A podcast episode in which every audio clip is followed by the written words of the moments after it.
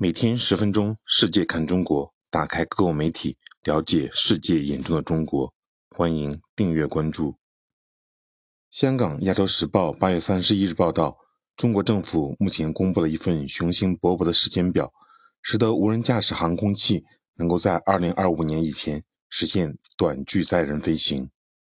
八月二十二日，中国民用航空局开始就一项计划进行为期两周的公开意见征求。这项计划旨在2025年允许无人驾驶航空器短途飞行上路，2030年实现中距离飞行，2035年实现中长距离飞行。报道称，总部设在深圳的快递公司顺丰速运在2017年6月启动了无人机物流配送。2018年上半年，该公司获得了无人机航空运营许可证。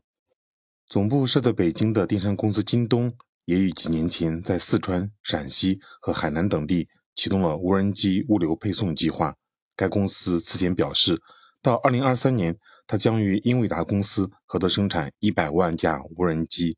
据报道，在上周公开征求意见的通知中，中国民用航空局透露了对该计划的信心。美国以无人驾驶航空器融入国家空域为目标，提出法规标准建设和关键技术发展规划。欧洲也明确提出，利用人工智能、大数据和物联网等先进技术来解决无人驾驶航空器高密度运行问题。相比欧美等国家，随着中国民用无人驾驶航空试验区的成熟完善，以及试运行企业的长期实践，已迭代出更为迫切和实际的运行需求。中国民用航空局称，到2025年，中国将对所有送货无人机的飞行路线和要求实现标准化。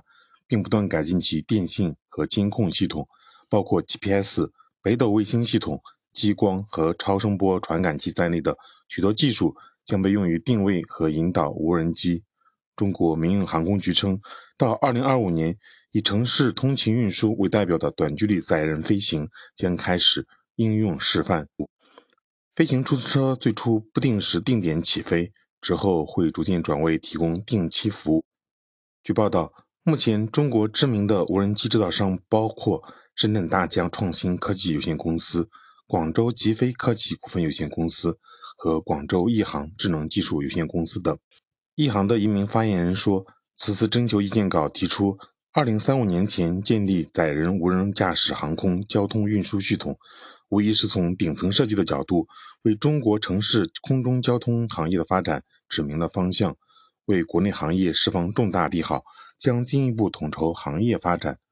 亿航智能创始人、董事长兼首席执行官胡华志八月二十五日表示：“中国的低空开始逐渐开放，无人驾驶的技术也不像成熟。无论是载人还是载物，无人驾驶无疑是关键一环，也是未来的核心一环。”